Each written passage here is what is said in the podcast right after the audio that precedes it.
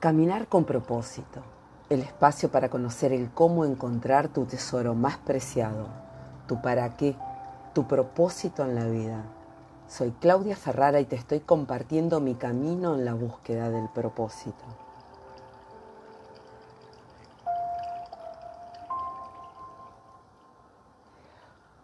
Osías el osito en mameluco paseaba por la calle Chacabuco mirando las vidrieras de reojo, sin alcancía pero con antojo. Por fin se decidió y en un bazar todo esto y mucho más quiso comprar. Quiero tiempo, pero tiempo no apurado, tiempo de jugar que es el mejor. Por favor, me lo das suelto y no enjaulado, adentro de un despertador. Quiero un río con catorce pescaditos y un jardín sin guardia y sin ladrón. También quiero para cuando esté solito un poco de conversación. Quiero cuentos, historietas y novelas, pero no las que andan a botón. Yo las quiero de la mano de una abuela, que me las lean camisón. Quiero todo lo que guardan los espejos y una flor adentro de un raviol, y también una galera con conejos y una pelota que haga gol. Quiero un cielo bien celeste aunque me cueste, de verdad, no cielo de postal, para irme por el este y al oeste en una cápsula espacial. Hoy elegí hablarte del tiempo con una canción infantil de la genial María Elena Walsh. María Elena Walsh, que es, eh, que es, era una poetisa, escritora, cantautora, dramaturga, compositora argentina, hermosa, podés googlearla, hermosa, hermosa. Y la elegí porque aprendemos pronto a decir no tengo tiempo y hasta parece un poco cool decirlo. Como si las personas que no tienen tiempo para nada fuesen más importantes que el resto. No, yo no puedo. No me puedo juntar, no tengo tiempo. Pero es sábado, pero es domingo, no, pero yo no tengo tiempo. ¿Y cuándo tenés tiempo? No lo sé, porque yo no tengo tiempo. Todo es urgente. Y la realidad es que si todo, todo, todo es urgente, nada lo es. Y traigo este, este, tema también porque en las consultas de coaching, incluso en los grupos en los que trabajamos hábitos en relación a la comida, escuchamos no tengo tiempo. No tengo tiempo para nada. Y esto provoca ansiedad y luego todas las consecuencias de la ansiedad asumir responsabilidades sobre cosas que nadie nos pidió, la creencia arraigada que las mujeres tenemos que ser un 10 en todo, como madres, esposas, amas de casa, en los trabajos, la necesidad de aprender a delegar, y aquí aparece el autoexigente porque nadie lo hace mejor que yo.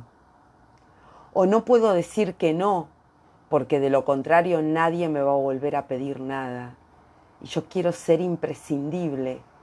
Así me necesitan y más me aman.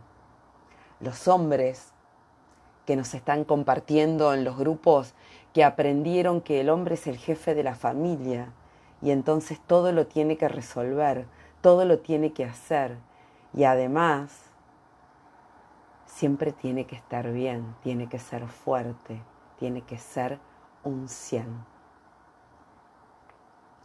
Leo a Alex Rovira quien dice, a veces pienso que hay quien está convencido que hoy para ser competitivo, en lugar de ser competente, hay que ser urgente. Y en comilla la palabra urgente. Y después cita un libro que se llama Martes con mi viejo profesor. El viejo profesor sabio y moribundo le dice lo siguiente a su amado y antiguo alumno. Una parte del problema es la prisa que tiene todo el mundo. Las personas no han encontrado sentido en sus vidas, por eso corren constantemente buscándolo. Piensan en el próximo coche, en la próxima casa, en el próximo trabajo, y después descubren que esas cosas también están vacías y siguen corriendo.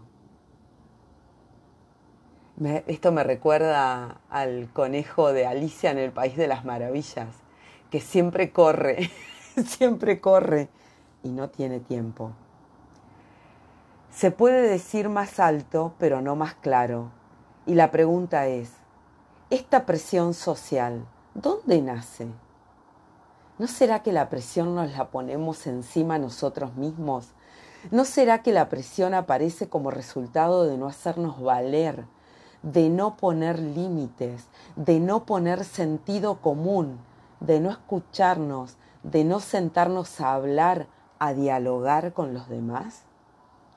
¿No será que la presión aparece cuando nos ponemos a hacer algo en lo que realmente no creemos, pero que debemos hacer para disponer de recursos que financien nuestro día a día y nuestros compromisos, esos que me quitan tiempo. ¿No será que la presión y su prima hermana, la depresión, nacen en definitiva, en definitiva del miedo? Nos dice Alex Rovira y acota con una, una frase de Young. La vida no vivida es una enfermedad de la que se puede morir.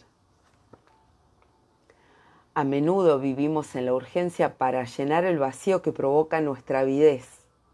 Ello nos desconecta de, de nosotros mismos, de nuestra esencia, de nuestra vida. El sentimiento de urgencia permanente desaparece cuando nos damos cuenta que con nosotros mismos nos basta. Y como en este espacio siempre me gusta compartirte cómo, cómo hago. Y hoy te comparto cinco estrategias y una de chapa. Hay más. Estoy preparando un taller de gestión del tiempo. Y hoy te dejo cinco estrategias. Uno, escribí todo lo que tengas pendiente. No dejes nada, nada, nada fuera. De todo lo que tenés pendiente, toma 20, las tareas más importantes, pero ¿cuántas? 25. De estas 25 más importantes, toma las 5 más, más, más, más importantes de todas y el resto tiralas. Si lo pensás, están ahí hace tiempo. Y si no las podés tirar, y resulta que hay unas cuatro o cinco que no las podés tirar, es porque son importantes y las estás procrastinando. Hacelas.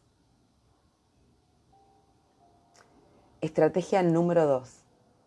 Hace una cosa a la vez y terminala. Concentra tu energía en una cosa. El multitasking no existe. 3. Ordena tu escritorio, despeja tu escritorio. Tu espacio de trabajo tiene que estar despejado al finalizar el día. Y la palabra tiene la subrayo. ¿Por qué? Porque cuando tu espacio de trabajo está ordenado, tu cabeza funciona mejor. 4.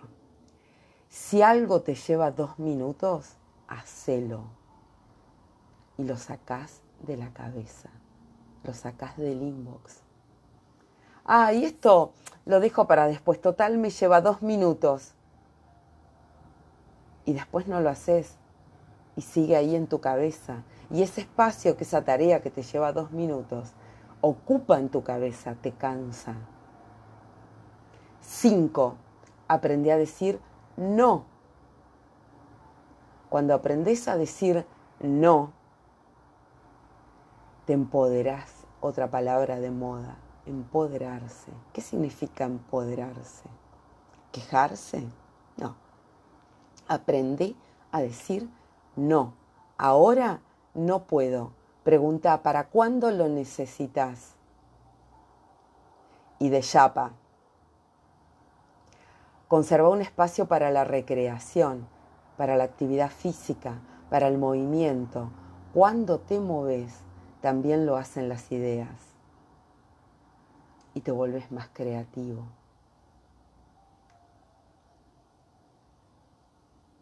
En la descripción del episodio te dejo el link a la canción de María Elena Walsh. Te invito a escucharla, es preciosa, a ponerla en práctica. Quiero un cielo bien celeste aunque me cueste, de verdad, no un cielo de postal. Ese cielo lo podés tener en el lugar en el que vivas, yendo a una plaza, levantando la vista, observando observando. ¿De qué te sirve ser la persona importante que no tiene tiempo para nada? ¿Para qué? ¿De qué te sirve? ¿Realmente no tenés tiempo para nada? ¿De verdad, verdad? ¿Cuándo vas a tener tiempo?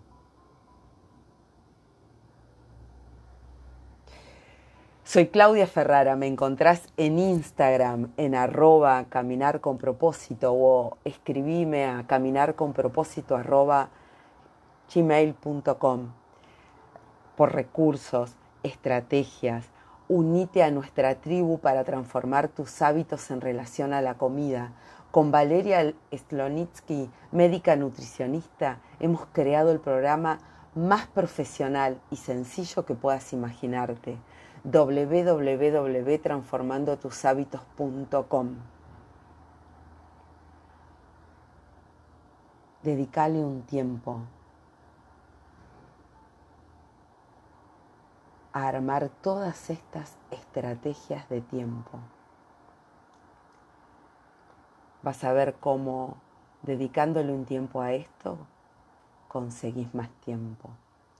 Y ahora nos vamos con un poquito de María Elena Walsh y la marcha de Osías.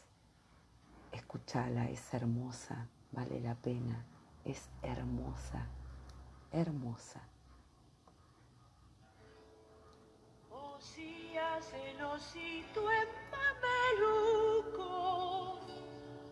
Paseaba por